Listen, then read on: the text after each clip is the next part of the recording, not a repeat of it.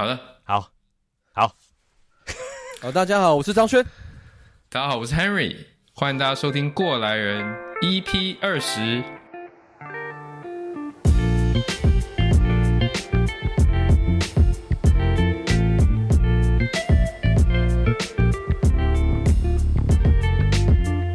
你现在收听的是《过来人》Podcast，《过来人》呢是一个讨论环游世界应该要用哪张信用卡的一个 Podcast，不是。过来人是一个访问在世界各地工作的台湾人的 podcast，介绍他们的专业与生活，同时也分享他们如何从台湾出发，落脚在世界各地的故事。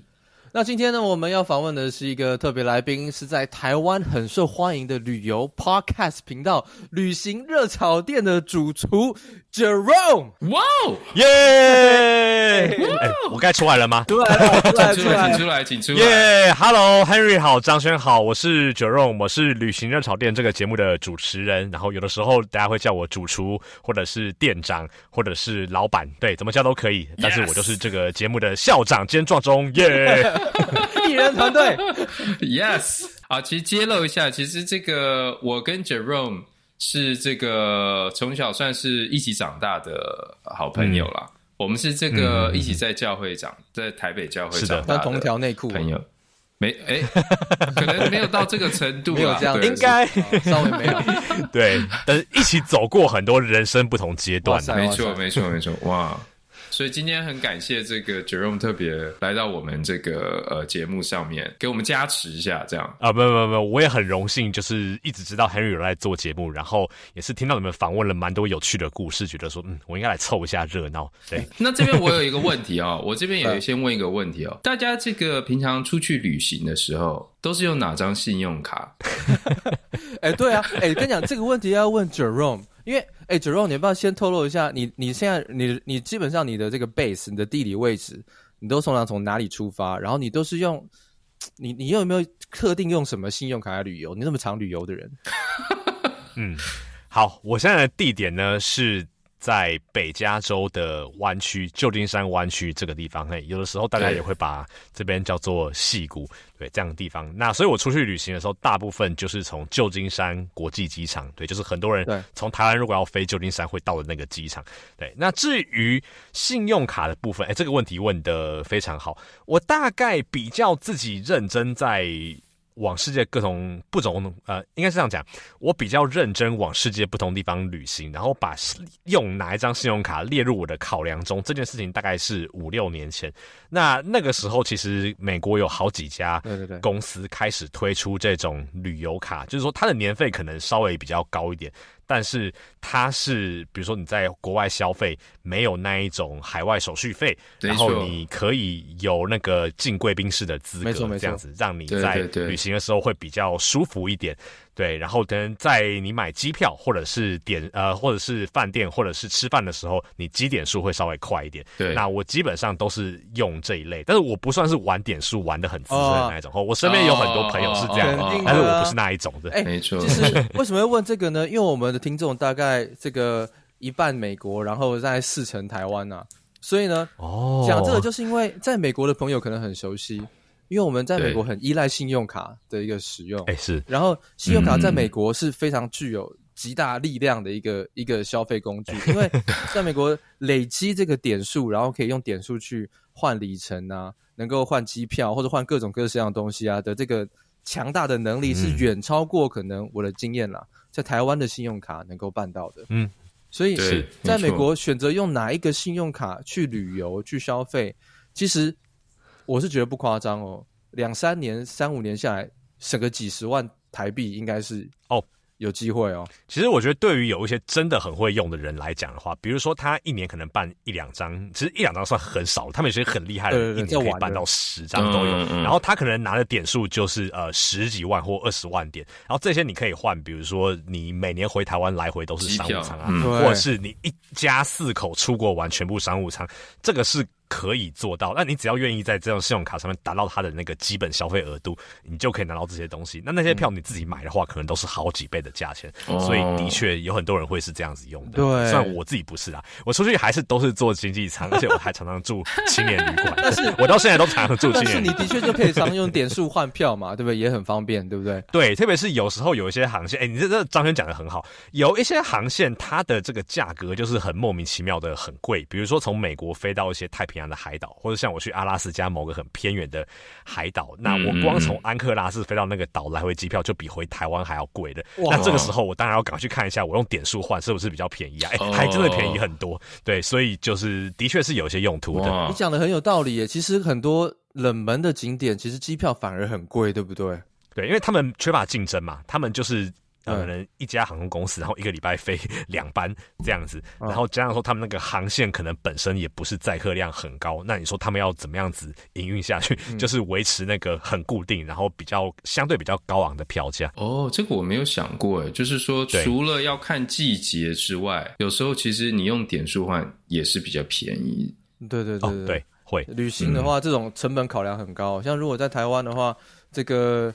你如果一个周末哈，你去垦丁旅游哦的消费哈，可能不如去日本消 旅游。台湾不是都把那个垦丁跟冲绳比吗？哦，对，现在台湾本本这个本国旅游很昂贵啊，这个住宿啊。好了，哎，但是回到我们主题哦，我们我觉得我们这次的这个 intro 真是很完美，因为我们这个过来人是一个在访问在世界各地工作的台湾人的 podcast。那 Jerome 呢，其实。他其实就是在世界各地工作的台湾人呐、啊，理论上没错。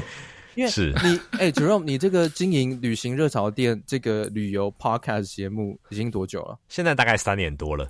我可不可以冒昧的问你一下？嗯、你已经你去过了？当然，你在你在你的 podcast 也提过，也聊过这个事情。你去过大概有多少国家？你有没有？我其实到后来没有算，就是我上一次算的时候可能是两三年前，那个时候是三十几国，然后从那个时候到现在应该有在多个十个国家左右，四十几个国家，所以对，应该算四十几。在我的眼中，哈，在我的眼中，美国的每一个 state 都是一个国家，所以呢，你这样算下来，你已经超远超过了，你搞不好是在这个世界上这个前百分之一去过最多国家的人类的也不一定。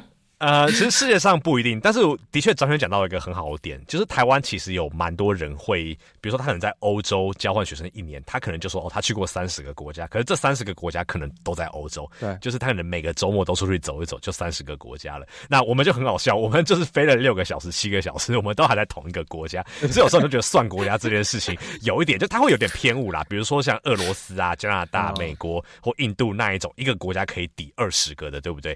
所以对我后来就比较少算。也是因为这个原因，是算不起来了啦。对，而且你算是那个数字没有办法反映出你去的地方的多元性，还有那个广度啊。对，有时候一个国家里面，你不同地区那个地方文化就差真的很多，对啊。然后有时候三个国家反而都差不多，所以对，是的。那其实这个今天我们的节目呢，不会像 Jerome 的节目一样走到一个这个文化深度、历史深度的一个概念。但是呢，我们主要想要跟大家聊旅行这件事情，因为旅行跟 Jerome 来聊，应该很难找到再更好的人了。我觉得，对，可不可以？不敢当，不敢当，但是很感谢两位的赏识。我觉得我们可不可以先这样问？就是 Jerome，你从你你是从小对于旅行啊、四处探索啊，就是理解周遭各种事情的这种很感兴趣的人吗？是，而且我觉得我从很小就开始。展现出这样子的特质，我觉得应该从幼稚园开始就有这件事情。如果要我从我的记忆里面去想的话，大概就是我刚会骑脚踏车的时候，我就会在家附近乱骑，就是那时候可能就多骑一条街，多骑两条街。但是我就很喜欢做这件事情。那另外就是小的时候啊、呃，因为我家族还是算南部人，虽然我在台北长大，嗯、所以南来北往的机会很多。我就发现我坐车的时候都不会睡觉，我是会去记那个交流道，就是什么桃园、中坜、杨梅、虎口那样子一个一个挤下去。对，我，我小时候真的会干这种事情，所以就常常说，哎，好像就是有那个，好像就是从小就有那样子的特质在。哎，某种程度来说呢，我们可以说 Jerome 是一个。旅行小神童，哎，就说你看，很多人说，你看到一些下围棋的，或者是写做数学的，就是说你是从什么时候开始对这个有兴趣？那那个人通常就会说，三岁，大概从幼稚园，我三岁，三岁就对这个有兴趣。我在三岁的时候，我就会去记这个棋谱，这样。那 Jerome 其实是同样的这种概念，这样。不过神童不敢讲啦，因为类似的人我其实知道蛮多的，不敢说神童，只是说从小真的对这个很有兴趣。所以你从小就很喜欢探索这周事情周遭的一切嘛，对不对？那嗯嗯，那像你你的成长环境是台北，对不对？那我我有个问题哦，台北是一个都会区的一个环境，是。那这样都会区的环境长大。嗯跟在乡下长大，对于 explore 自己周遭的环境的的看法是完全不一样的。你在你在哎，真的是台北成长，从你从小可能一直到青少年到长大，你都是怎么样探索你生活周遭的一切来感兴趣的？嗯哦，这个问题问的非常好。稍我稍微呃加一点呃资讯进来，就是其实我大部分时间是在台北成长，没错。但是我有三年的时间我是住在比较乡下的地方，那个时候住在屏东的恒春镇。哦，哦，恒春虽然是个镇，但是在台湾是个非常小的镇，就是因为它的地点真的太偏远了。然后大家去垦丁的时候。嗯以以前也不会绕进去啊，就是在《海角七号》这部电影爆红之前，大家也不太会进去这样对。所以那个时候，那就是一个我觉得还蛮小的乡镇。那我自己觉得说，对我影响比较大，除了在恒春的那三年，就是。脱离台北小孩的模式，然后比较有机会在外面跑，可能就被同学带到他家去看他怎么喂羊啊，或者是说被同学带到山上去乱跑，这是一个部分。那另外一个部分，我是觉得说，我的成长过程中的确，我身边也有一些其他人是比较敢到处乱跑的。这样说，我的家里可能我家长对于我。让我去乱跑这件事情，他们给予比较大的空间，所以的确我是有办法去做这件事情。对，那回到关于在台北怎么样子去探索，其实我觉得很多时候就是说，的确。那一个小朋友，你说他他又不能开车，然后爸妈也不一定会让你随便呃坐个车到外县市去，那怎么探索呢？我觉得我当然就是从家里附近开始，然后后来就发现，哎，我脚踏车好像不是只能骑一公里，我也可以骑十公里，也可以骑二十公里，然后后来就越来越远，对，或者是说就发现说，哎，我就买个票搭车就可以去基隆、去桃园、去宜兰啊，那 那好像没有很难，所以就是自己去尝试去找方法，然后就出去了。哎，我有个问题啊，就是说那。通常，比如说人家说这个到台北啊，去像这种都会区去探索，就我不知道，我我可能想到就是说，哦，去看看好吃的，然后看看有没有地方可以拍照，这样，然后哪边很漂亮。可是你感觉你应该不是这个路线，你你你在台北，你你你去探索，或者在你小时候的时候，你你是对什么东西？呃，有兴趣？你是对什么东西好奇？我觉得我有好奇的东西，大概就是第一种，就是我在书上看过的东西。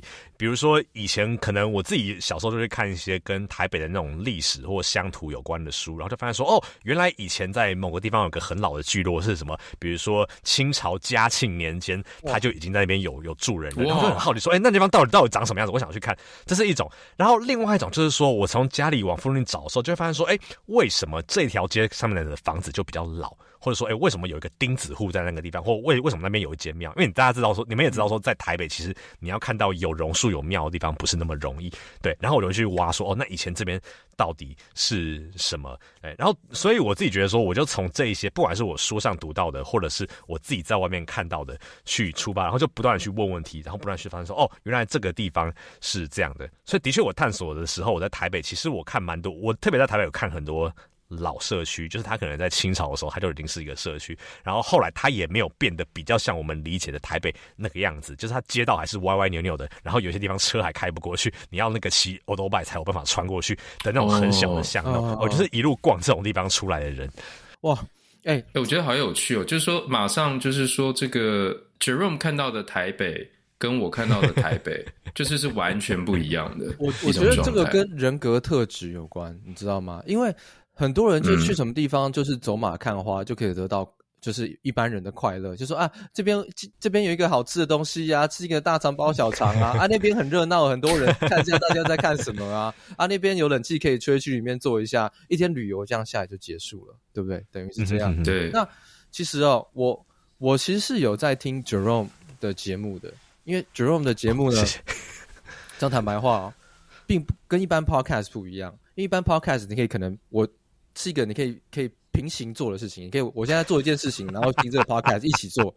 可是听 Jerome 的 podcast 有一次啊，我我要开车，我我从去一个比较远的一个这个工作场地，我想说，哎，听一下 Jerome 这个，然后半小时四十分钟，我刚好可以开到，那我开过去啊，四十分钟后啊，到了我要工作的地点，uh huh. 然后 Jerome 的节目也播完了，我完全不知道这集讲什么。只要我没有专心在听 Jerome 讲讲他的节目，因为这个资讯量密度很大啊，对，很大。Jerome 的节目啊，通常都是每一集都有一个一个一个很特定的地理或是历史议题，探讨一个我们台湾人这个地理位置成长的环境里面，基本上不太可能认识到的一种文化跟主题。嗯哼，哎，我可不可以分享一下几集？像可能说随便我随便讲一下，说 这个最近有几集讲西班牙的伊斯兰盛世。还有讲苏丹皇宫，欸、然后之前还有讲还有几几集那个 micro state，就是很小的国家的，对，然后一些摩纳哥这种很小的国家是很深入的话题，欸、所以我就有一点很好奇，嗯、这个节目很明显的是会会告诉大家很多知识、地理啊、历史啊，嗯、然后跟旅游做结合，嗯、告诉大家说，哎，如果你旅游的时候带着一个东西去旅游，就是一个议题、一个历史、历史地理的一个话题。一个主题去探索这个国家、嗯、这个世界，旅游会更有趣。那可是大部分的人旅游其实不是这样子的。我这边不是说高低之分，我并没有说哎谁怎么样比较好。我的意思是说，大部分的旅游就是哎、嗯哼，我这边看看，那边很热闹，这边有樱花拍个照，那边好吃的东西吃一下，嗯、一天结束了。你去过这么地方，你怎么理解对你而言旅行的概念是什么？为什么你会觉得说带着一个议题去旅行？其实可以让这旅行更有意义。一般人要怎么样 access，或是去想象说，哎，其实我可能多做点功课，这样子去旅行带来的意义会更多。你你会怎么看这个事情？好，我先讲我自己的部分。我觉得很多时候我去让我去旅行的动力，其实就是去问问题，说，哎，这个那个地方到底有什么？然后为什么它会在那里？其实就是很多 what why，嗯，很多对我来讲，很多时候我就只是。就是我甚至不一定会问到 how 或者是 when，就是 what and why 这么简单的问题。但是对我来讲，这个是其实是我探索世界的一个驱动力。它不一定是很远很远的一个国家，它也可以是说，哎，为什么我家附近有很多人，就是墨西哥人开那个餐车 food truck 在卖 taco，它也是一个这样的，也可以是这样的一个问题。那对我来讲，很多时候它带来的影响是说，让我对一个地方或对一群人的理解，我会比较知道他们的故事是什么。那也许对于我自己，下一次我。遇到从那个国家来的人，或者是我看到新闻上写到这个国家的时候，我对他的认识就不会是只有新闻上面写的那一条事情，会包括说我自己。亲自在那个国家的经验，比如说前阵子不是摩洛哥发生大地震嘛？嗯、那摩洛哥其实我本人是有去过，而且有去过很接近对他们地震的震央所在的那个城市。所以当我看到新闻媒体上出现那些画面的时候，我就知道那是一个怎么样子的国家。还有我会理解是说，他们现在赈灾之后，他们是比较受到很大影响的人是哪一些人？然后他们可能就是在这个过程中最脆弱、最需要援助的人是哪一些？我觉得它带来的就是你对世界还有对人。一个更完整的理解，这样对，这是我自己的部分。那我觉得对于其他人来讲，我觉得其实旅行没有说一定要怎么样，就包括我自己觉得去吃去吃美食，去好好的休息，也是一种很好的旅行方式。对，但是我自己会是觉得是说，其实我并不会觉得大家都要像我一样，就是去把一个问题挖得很深。嗯、但是有的时候就是偶尔可以去问一些，就是说，哎，比如说。这一座教堂，然后我在，比如说我们在欧欧欧洲旅行，不是人家说每到每个城市每天都在看教堂吗？那这样这样不是久了之后也疲乏？那你可以至少可以问一下说，哎、哦，为什么 A 教堂长这样子、欸、，B 教堂长那样子？然后 A 教堂为什么上面有这个动物，B 教堂上面没有那个动物？就稍微去问一点问题，然后我觉得光这一点让你旅行多点乐趣，其实就已经很好了。嗯，哎，这让我想到之前这个就是类比，就是说之前有跟张轩聊天的时候，他有说。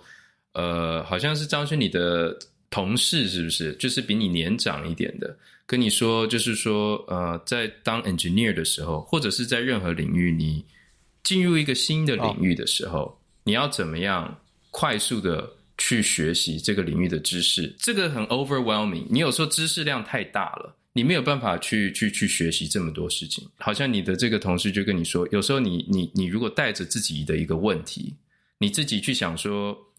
我对这个知领域呢，我自己有什么问题？带着这个问题进到这个领域去，你你就可以找到自己的一条路去学习这些新的知识。我觉得好像刚刚这个 Jerome 讲这个到一个新的地方去旅行，哎，的确，经你这么一讲，的确是很像带着一个问题去做一件事情。因为有时候大家碰到一个新的东西的时候啊，会觉得说哇，我要从哪里开始？这压力好大，这资讯量那么多，不知道哪里是一个好的开始。其实你就随便问一个你感兴趣、好奇的问题。不管这个问题是什么，就是一个好的开始。带着这个问题去探索、去 explore 这个 topic。那 Jerome 就有点像这样。哎，我刚刚听 Jerome 这样讲啊，我觉得哦，哎，Jerome，你有没有听过这种十六十六型人格？这个这个，嗯哼哼，有。你你记得这十六型人格是什么？我已经忘记了。我觉得，我个人觉得你一定是最起码是应该是 sensing 路线的 introvert，然后 sensing 的路线，就是那种 feeling 这种感知。呃，同理心比较强的一个人，对，我觉得我在呃，我其实，在内外向的向度上，我记得是比较中间的，对，就是反正看看情境，有的时候可能测测出来比较 in 比较 introvert，比较 extrovert 不一定，但是的确就是对环境的感知力算是一个蛮强，就是比较习惯于说从环境中去吸收资讯，然后去整理。因为我我的我认识的人里面是这样，通常你对于自己的生活的环境，嗯，或是一个。不认识别人的生活的环境或是文化历史这些感兴趣的人啊，都比较感性一点，都比较有同理心一点。他、嗯啊、想要知道说那些人过的什么日子，他们的挑战是什么，他们文化里面的特色是什么。然后每次看到这样的话题的时候，就会去同理说：“哎、欸，他们这样子很很不容易，或者他们那样子的那个文化成就很了不起。”都是这种同理心比较强的人会一直去探索，一直去那种剥洋葱皮，你知道吗？一直剥 剥里面要里面还有什么这样一层一层这样弄。我觉得应该算吧，至至少这个蛮接近我我对我个人的理解的。那我我的想法是说，现在大部分的人旅行啊，其实并没有没有带着这么多目的性去旅行嘛。大家去的时候可能就觉得说，哎、嗯欸、，Google 一下那边有什么好玩的，然后这些厉害的景点就啪爆，所有的人都是去那些旅行的热门景点，对不对？那你可不可以提供一些说？嗯你去这些比较，你事先做好功课，可能你有一个主题，你有个文化主题，你要去探索。嗯、你你、嗯、你在过程中跟一般人旅行的那个过程差异在哪里？会不会很挑战？会不会难度很高？会不会让大家觉得说啊，我想要那样，可是我好像做不到？嗯，我自己觉得挑战高不高的话，其实我。个人会觉得我的旅行的确，特别是如果去一些稍微比较冷门，然后大家比较不是那么习惯去的国家的话，的确挑战会比较。高一点，对，我觉得那个挑战的点是说，可能资讯不是那么多，对，或者说他没有办法像，比如说你在欧洲或者是日本旅行的话，那个你看火车什么时候来就是什么时候来。对，我知道他会误点，但是基本上它是一个很呃 reliable predictable，就是它是可预测而且很可靠的东西，你不用担心太多。对，那在一些国家，你可能就是像我在一些地方，可能是要么就是有很少数的地方，我在路边需要拦便车，或者是说是跟当地人啊、呃，比如说。说四五个人凑一辆计程车，然后还要等到人凑满才能开，所以你还不知道你那个那个车什么时候会开，或是路上会不会开到一半没油？哎，我还真的碰过开到一半没油的，所以的确从这一点呢上面可能是比较有挑战。但是你要讲是不是每个部分都啊、呃，可能像。比起就是说那种呃踩景点或者是呃目标很明确的呃，比如说要吃什么要看什么的那一种旅行方式，是不是有比那个更有挑战？我觉得其实也不一定啦，因为我觉得我自己有时候到最后会旅行到还蛮，我说是 freestyle，就是可能刚开始就安排一个、嗯、呃。开头，然后后面就开始就是 play with with ears，就是呃走到哪里算哪里，然后就开始呃比如说哎路上看到听人家讲哎哪个地方可以去多探索点，就哎临时改变计划就去了。那在这样的情况下的话，反而有时候我觉得我旅行起来会比较没有负担，因为我就没有说哎我比如说我今天一定要住到某个地方，或我今天一定要吃到什么嘛，因为我就进入一个比较 free flow 的状态里面了。所以我觉得有比较挑战的部分，也有其实比较自由的部分。我我就想，我是一个个性上面刚刚讲到这个十六型人，我是一个需要把很多事情都计划好的这样的个性，对对，比较难相处。就是说，我会，所以我常常这个在旅行的时候，嗯、我就在做计划的时候，我会就觉得压力比较大。我就说，哦哦，接下来、嗯、哦到这边到那边，那个交通工具要怎么弄？嗯、然后到那边之后要不要买票等等的？嗯、那要吃什么？就觉得要考虑很多事情。那你刚刚说这种 freestyle，我就觉得。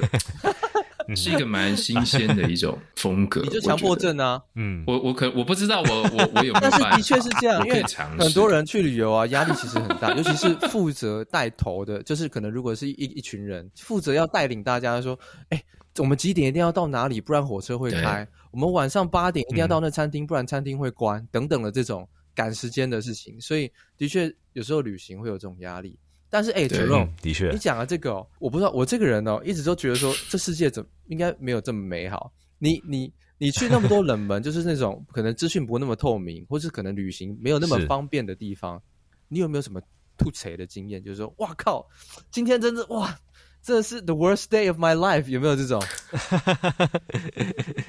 我觉得旅行的确是有一些，我觉得可能不是那么好的经验。虽然可能不不至于是说哇，就是说啊，就是今天就被毁了。但是我觉得，像我举一个例子，比如说我在西非旅行的时候，像因为那个时候呃，可能要换钱嘛，嗯、对，那他们也没有，他们银行也不是很多，然后也没有那一种比较，比如说我们在。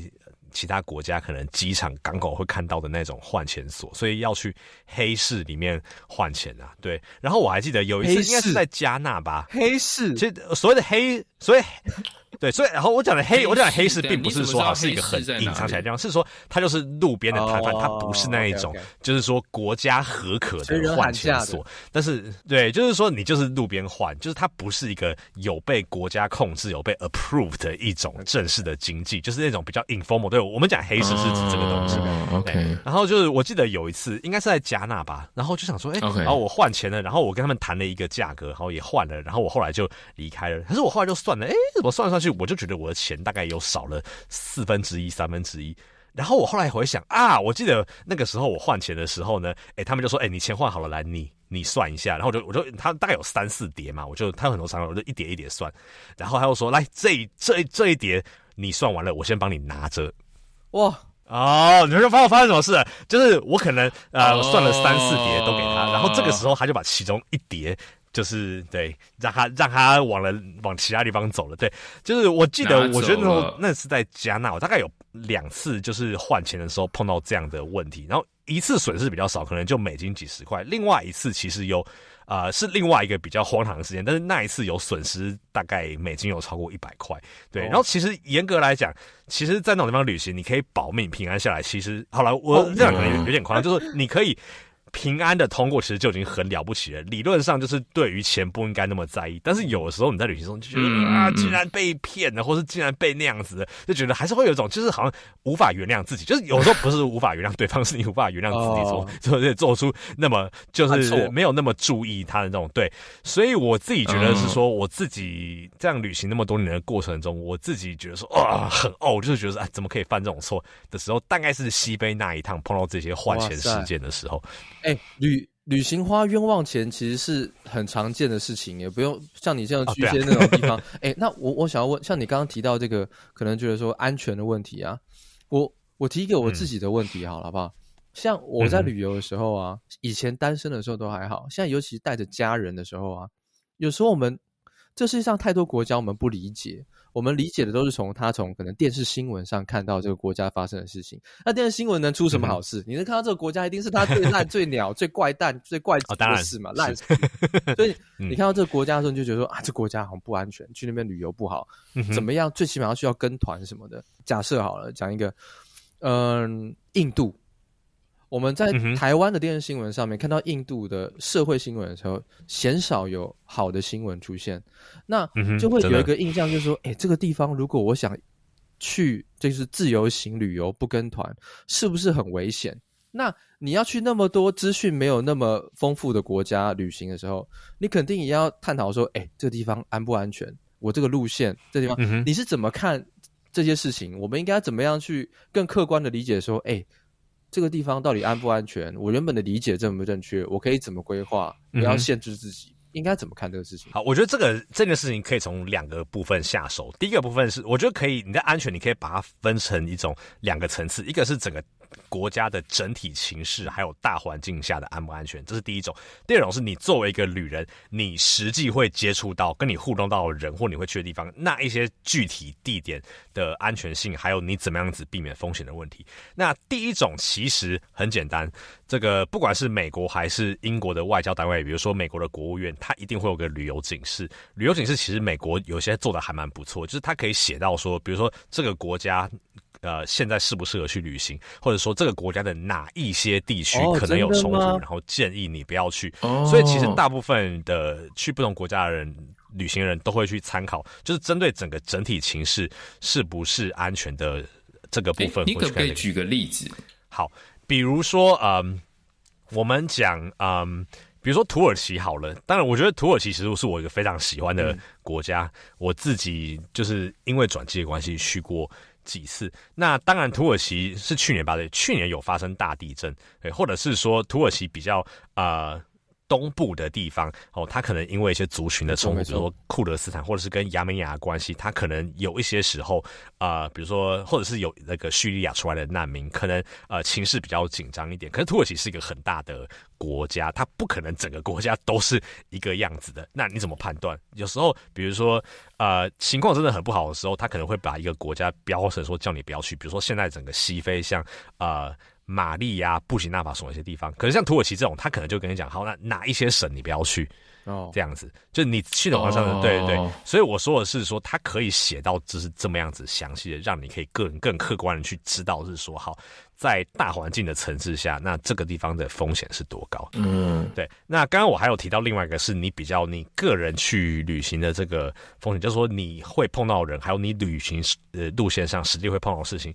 那我觉得这种东西其实很多是来自于经验的累积，经验累积可以是你自己的累积，当然也可以是像很多时候背包客之间他们。交流可能是透过脸书的社团、赖赖群组或者网络论坛，他会知道一些，比如说三个月之前去的人，或三个礼拜之前去的人，他碰到了什么样的事事情，然后那边现在的情况如何，或者说有一些人就是比较敢问的人，哈，我自己是不太敢在脸书社团直接问问题，但是有些人就是很敢问啊，就说，哎、欸，现在某某地方情势怎样啊？你去那地方问也是可以、欸。你为什么不敢问这种东西？就 不是脸脸皮脸皮比较薄嘛，oh. 就是怕被当那个伸手牌啊，oh. 就是有时候问问题你还要显示出一种你。有做功课才问，知道？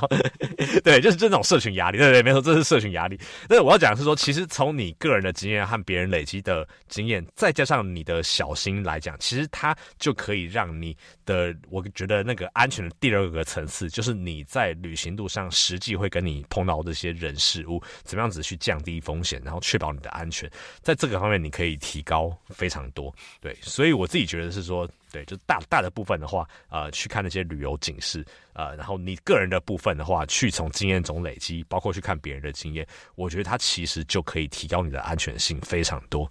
哇，哎，在你刚刚讲的时候啊，我就赶快上了一下我们外交部，看一下我们外交部有没有类似的资讯。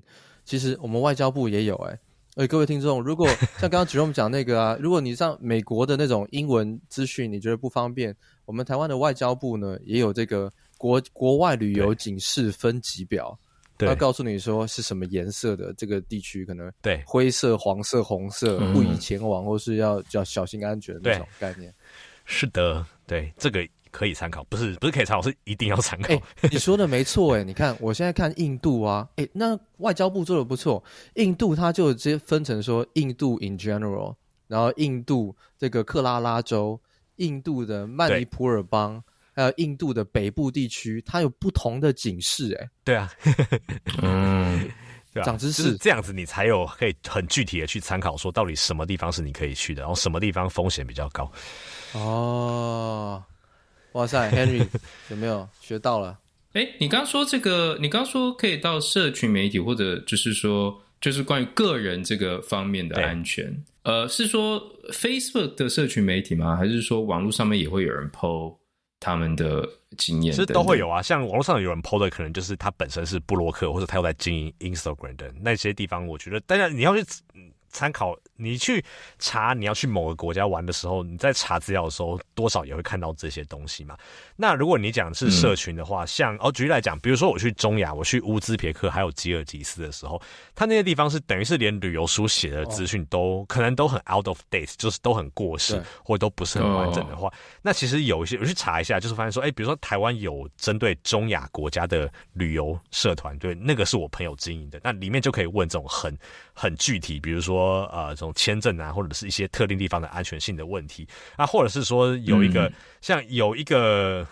中亚的旅游论坛，我忘记它叫什么了，但是它就是等于是说，全世界各种想要去中亚旅行的人，他们在那边会找到资料，然后他也会把他自己的经验抛到那个论坛上面去，那你就可以去上面问问题，或是去上面看别人的资讯。所以像我那个时候，比如说从吉尔吉斯搭便车进去中国的时候，我就是在那个上面看到几个月前刚走过那一条路线的人的资料，然后大概知道说，好，比如说便车要在哪边招啊，然后路上什么地方可能会有什么样子的风险。这样子，所以其实这些社群的力量结合起来是很大的。等下，你从吉尔吉斯入境中国，对，然后你还能够找到有人分享这个经验，说，哎，这个这个路线怎么走？对，你你乍听之下可能觉得这很扯，但是其实很多。呃，背包客，特别是欧洲人会走这个路线，因为他们的目目目标可能就是从他欧洲他们所在地的国家一路到东亚，比如说到日本或者是到中国，然后中间大家就想去看丝路嘛，然后看一看就哎，好，那个中亚国家最后一个吉尔吉斯，那就直接从那边进中国。所以其实很多人会走那个，而且不只是走，还有人骑脚踏车去骑那个，就是我们以前地理课本上面读的帕米尔高原。其实那个地方在背包客界并不是一个冷门路线。哦，对，在背包客界可能说是一些那种。挑战那种骑脚 骑摩托车或者骑脚踏车，然后环游大陆的，哦啊、就是整个 continent。其实很多。我在 对 Face 呃不是我在 YouTube 有之前有追踪一个一个一个 channel，是一个女孩子，她骑 motorcycle 是挡车的，然后横跨整个欧亚大陆，嗯、然后她每哇每两个礼拜就 update 一个新的 video，你就会看到她说她现在人在哪，然后说她要过境的时候还要贿赂。然后这边原本有路，然后摊方，然后那个什么摩托车出什么问题，车子没有办法来拖，当地的人呢、啊、用牛车帮他把拖车子拖走，就欧兜拜拖走，哇，超酷的！我觉得这个很多旅游的方式其实真的是超过我们一般台湾人的想象诶。那你你觉得说，呃，像你刚刚讲这个。这个旅游安全的问题是大家的想法，对不对？刚刚我们也聊过，说我们要怎么样带着一个主题、带个目的去去旅游啊。那这个大部分的人哦，还有一个这个比较民生的，就是一般人的这种心理的一种问题。我们现在大部分人旅游呢，都是呼朋引伴，嗯，对不对？就是说，哎呦，三五好友，找一些比较好相处的，或者找这种 Henry 负责计划的，就他搞定，然后跟着他这样。可是你应该。以你的这种 hardcore 的路线，你应该都是一个人独旅，对不对？是，嗯，对。哎、欸，我问你个问题哦。独旅的时候，其实因为我以前二十几岁的时候很喜欢独旅，那独旅的时候其实有很多空白的时刻，嗯、就是 just for yourself，、嗯、然后你当下这个 moment 也没有任何计划，嗯、没有干嘛，很多空白的时间，对你而言。独自旅行的感受是什么？就是没有跟朋友在一起。你是要说，就是这个旅行的意义？旅行的意义，独旅也不见得是旅行的意义。也许很多人社交压力，就像刚刚 Jerome 说那个社群压力 po 文的时候，他很想要一个人旅游。他觉得说啊，找朋友都是我朋友都是 Henry 这种孤猫，想要自己一个人旅游。可是 他自己旅游的时候想说，哇，可是我心理压力，一个人在外面吃饭，坐在餐厅那边会不会很压力很大？有些人这种压力啊。会觉得说啊，我都没有办，或者怎么样？嗯、你你自己有这种过程吗？还是说你怎么看待独自旅游这个事情？跟大家分享一下。嗯，好啊，这个问题很有趣。我觉得当然每个人感受很不同。然后我承认一件事情，就是我从小在这种喜欢旅行、喜欢探索的这种人格特质中长大。我觉得我可能从小就是有点自己在做自己的事情吧。因为毕竟当时的成长的同才，要么就是对这个没兴趣，要么就是他们。爸妈可能不会想让他们的小孩跟我一起出去做这种事情，所以，对我可能就是我从就是对啊，你说一个，比如说一个小小学六年级的人就会自己搭火车去外县市玩，这种这种事情你也很难做到，就是同学或朋友会跟你去做这件事情吧？对，所以我觉得我可能还蛮习惯那个模式。嗯但是你说独旅过程中会不会空白时间很多，或者是觉得是说，哎、欸，一个人好像那个尴状态比较尴尬？我老实说，其实我很少有这样的感觉，嗯、甚至我常常觉得独旅的时候，对我来讲，我是可以把专注力完全放在当地，比如说去听身边人在讲什么话，看当地人在干嘛，哦，看当地的爸爸妈妈怎怎么教训小孩，或者去观察他们的社会百态。当我有旅伴一起的时候，当然我还是可以做这些事情，但是我的注意力一定需要去呃注重，还要还还是要去关注一下旅伴嘛，对，特别是我们刚刚前面有讲，的确我是一个比较在意身边人的感受的人，嗯、所以。的确，对我来讲，我和别人一起旅行的时候，我可能就是一定会分散一定程度的注意力到，呃，跟我一起旅行的旅伴身上。嗯、但是我如果自己去的话，哇，那就是真的是我我想要干嘛就干嘛了。对，所以我觉得我倒比较少会觉得是说自己旅行是一个比较需要去克服，或者是一个比较尴尬的状态。哎，那我觉得另外一个我觉得可以提一下的点是说，其实我不觉得独旅一定是独旅。我的意思是说，像如果是啊、呃，像我很喜欢走背包客路线。嗯在青年旅馆里面，有时候就会碰到就是其他哎、欸，正好跟你要走一样路线的人，然后就会一起走啊。像我在中亚的时候，我在乌兹别克吧，我碰到一个比利时跟我年纪差不多的人，对，他也是自己出来独旅。然后后来我们发现路线全部一样，我们接下来就一起走了三天两夜。对，而且你有时候觉得这样还不错，是因为说你和他一起旅行不是全程，就是反正你们等到要去不同地方的话，就会自然分开了。这样还蛮没有压力的，就是说哎、欸，有短的时间可以一起呃去看不同的地方，一起相处。但是之后又可以各自走向各自的方向，就觉得那个 commitment 的程度没有那么高，对，所以我觉得独旅和这个汉人一起旅行，它其实呃并不是完全是说百分之百独旅，有时或者说百分之百就是和旅伴一起，它可以是一半一半，或者是这种 combo 的状态。我我刚才想到这个，看到其他背包客，然后要不要一起，然后最后就分开。嗯、我我我不知道你们觉得怎么样，就是以我这样的个性的人。这个有时候会对我有一点压力，哦，真的吗？就是说，我会觉得，我会一直当中，我会一直想说，哦，OK，那他现在要干嘛？那我现在是不是我们要一起怎么样？哦、那那那我们接下来要离开了，我是不是要跟他说再见？然后我是不是要跟他需不需要保持联络，还是不需要？我我需不需要有一个道别的晚餐等等？就是我会想很多这些细节，就觉得说，呃，这个。很多事情要考虑，不知道怎么样是有礼貌，还是说给他一点空间等等的。哇，OK，你你不会这样吗？嗯、不会。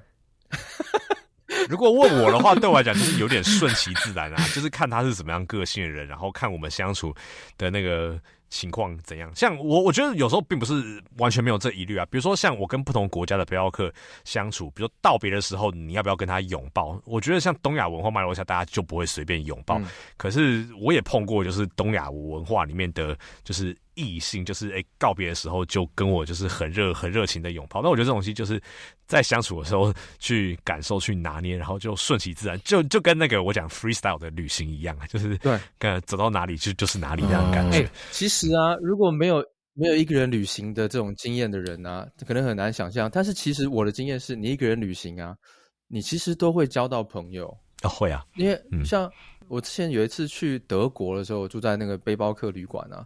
然后是在是在大都市，我那时候在柏林，然后里面哇，来自世界各地的人。然后呢，亚洲人好像那天我去的时候还比较少。然后我在拉比，就是拉比就很多来自世界各地不认识的人坐在那边休息，用电脑，然后喝啤酒聊天。对。对然后呃，就有一个一个亚洲女生，因为当时可能只有我一个亚洲人，她就靠近我说、嗯、想跟我说话。她问我说我是哪里来的。然后他可能想要期待说，他想找一个跟他讲一样语言的人，他是韩国人，但我就跟他说我是台湾来的，嗯、然后他就说他就有点失望说啊，他以为我是韩国人，他想要讲韩国语沟通一下，然后他就想在想说他不知道，因为他英语不好，然后在德国，嗯、所以等于是他没有可以好好用的语言，德语也对吗？也没英语也不好，他说他想出去吃饭，可是不知道要去哪，他可以怎么样找到。这个合适的地方吃一个亚洲的东西，我跟他说：“哦，德国柏林有很多很好的日本餐厅，因为这边很多日本人在那边，所以我等一下要去一个拉面，嗯、拉面吃一个拉面。如果你要，我把地点传给你。”然后他就说：“我可不可以跟你一起去？”然后哎哎，看我老婆不知道这个事情，嗯、那时候，然后我就跟因为他他那时候就比较无助嘛，你看，因为背包客旅馆不是每个人都很有经验的，然后我就跟他说。哦，可以啊，那我我们走过去要半小时哦，因为我是都靠走路的，我在这边我就很很很自在。他说没问题，然后我们就一起走，然后就一边聊天啊什么啊，用用英语聊天，就到那边拉面店。然后到拉面店的时候，因为人太多了，所以我跟他分开坐。Uh. 哦，还好分开坐，因为我就觉得说，哎，要要跟一个女生这样单独聊天，我也有点压力，因为当时当时并不是一个单身的状态，然后分开坐了。Uh. 然后，但是就认识了一个朋友。然后我去，我二十几岁的时候去花莲住了。花东住了接近四个礼拜，我一个人，我去那边写论文，嗯、我把我的硕士论文在那边完成，uh. 然后在那边玩。哦，我就住在背包客旅馆住了，中间、uh huh. 住在两两个礼拜。然后楼下的 bartender 女孩子后来变成我一个很好的朋友，我也是、嗯、呃认识她，然后晚上都一起出去玩。然后在那边的确有认识很多世界国家来、嗯、各地来的人，住在花东有很多外国人。我碰到一个加拿大人，每天呢都烂醉，我就跟他说：“ 哎、欸，你每天坐在这边。”又没有出去玩，又在那边林哥在那边烂烂醉，你到底是在这边避一棒？我就问他，然后他就说一个很妙，你们绝对猜不到这个答案。他说我在等地震哦，他说他想要体验，我没有体验过地震，我知道花东这边台湾常常地震。他说他在台湾剩下最后 可能半年的时间待在这里，他就决定要都要待在花东，他可以体验地震，虽然每天都住在那里。等一下，就是为了地震，就是就是他用他的生命，他没有事，他用他半年的生命去等。他就是那种好像说，哦，我今年就是可能 gap year，I don't know，反正他就没有一个很强的一个目的性。他说我接下来半年没事，嗯、然后他呢白天呢在楼下的那个那个背包客旅馆的那边放歌当 DJ，然后打工换宿哦，然后跟吧台的妹妹聊天。哦、然后他说，其实我就在等地震，我整个有地震了之后我就走了。结果一直没有等，这我就不知道了。所以的确像 Jerome 讲的，其实你一个人旅游的时候啊，是有很多你想象不到的这种人生的际遇会发生在你身上。哦，对啊，嗯，没错，没错。那你是不是其实现在在世界各地都有麻吉，都交朋友了？Jerome，我不敢这样讲，是说，因为当然我在各地可能都有一些对，就是这样子。我觉得认识朋友啊，一些互动，但是我承我也承认，我不是一个很懂得在这一种，就是说，嗯。见过一次面，然后可能有互留联络方式之后，这样子保持长期联系关系，这个不是我很专长的事情，所以我其实也没有那么多人是哦，就是认识了之后，然后后来真的还有继续联络。但是我还是觉得是说，即使只有那一天，甚至是几个小时的互动，其实我觉得那都是旅行中很好的一部分。啊，嗯，对，那也是我们认识这个世界的过程的一部分。很棒哎，嗯，我觉得你你你这样子觉得说。这个人生这样好浪漫哦，就是很很飘 泊，然后过着这种很自在的日子，我就很很觉得说哇，二十几岁的时候我也让你羡慕吗？我很羡慕。我以前，以前有一次啊，哎，我很多这种经验呢。我以前那个二十几岁的时候去北京玩，然后啊，我住在那个饭店啊，那是我第一次去北京玩。我那个时候很喜欢听北京那种字正腔圆的中文，我觉得那样讲中文很美。Uh huh. 然后我就很喜欢听，我听了就会，嗯、每个人都呃就一直很舒服，整个细胞都这样子这样子活跃起来。我那时候很喜欢这样。然后呢，那时候我在那个那饭店的 lobby 啊，就看到一个女孩子，很年轻，就是跟我差不多岁数。我那时候有二十几岁。然后呢，她的工作就是站在 lobby 的中间，然后什么事都没有做，然后就等人来找她，这个可能询问什么的。然后我就看她就是哇，很很很漂亮。很气质很好，北方女孩子，然后我就去跟她问，嗯、假装问她一些问题，说：“哎、欸，这附近有什么好吃的？”这样，其实我恐怕根本不 care，然后她就说：“啊，你可以这样这样弄，这样弄，去那里去这里。”然后听了那个声音，就说：“哇，这声音太美了。”这样，然后呢，我就在绕一圈之后晚一点，我我就回到拉比之后，我就看到，哎、欸，她还在那，我就鼓起勇气，我就跟他说：“哎、欸，你叫什么名字？” 然后我就跟他说：“你叫什么名字？”然后他说：“啊，这叫什么什么什么名字？”我说：“哦，我来旅游，我是那个从台湾来，第一次来北京玩，我就很想认识当地的朋友，我可不可以认识你？”然后就说，他就愣了一下，然后说：“啊，可以啊，我也很想要认识台湾的朋友哦，都没有认识过台湾的朋友。”然后当初还很有时代感，他给了我一个一串号码，然后我就说：“诶，这个是电话号码还是什么吗？还是什么？”我说：“打电话很不方便。”他说：“这是我的 QQ 号。”我就说我不知道什么是 QQ，说 QQ QQ 好什么啊哥，然后给我他的 QQ 号，然后呢，我们就互通有无了一阵子，然后他还我离开了之后回到台湾呢，他还说要寄明信片给我，他跟我要了地址，哇，然后他就连续大概一两年有寄明信片给我，哎，哎呦，哇，你说是不是跟这个世界上的人做人蛮成功互动，我就觉得说哇，那些回忆都是你不是说你，就是那些回让你觉得说，哎，这世界很大，然后很多人在这世界上走动，你你去互动的时候，有时候对你的这个生命的这种体验很不一样，很喜欢。真的.对吧？这也是一部分。就是你本来以为你是去那边旅游，但是其实你在路上碰到的人，不管是不是当地人，也会成为你对这个世界认识的一部分。对，我已经不记得我当天那时候去北京玩了什么了，我就记得这个女孩子。哇！哎、欸。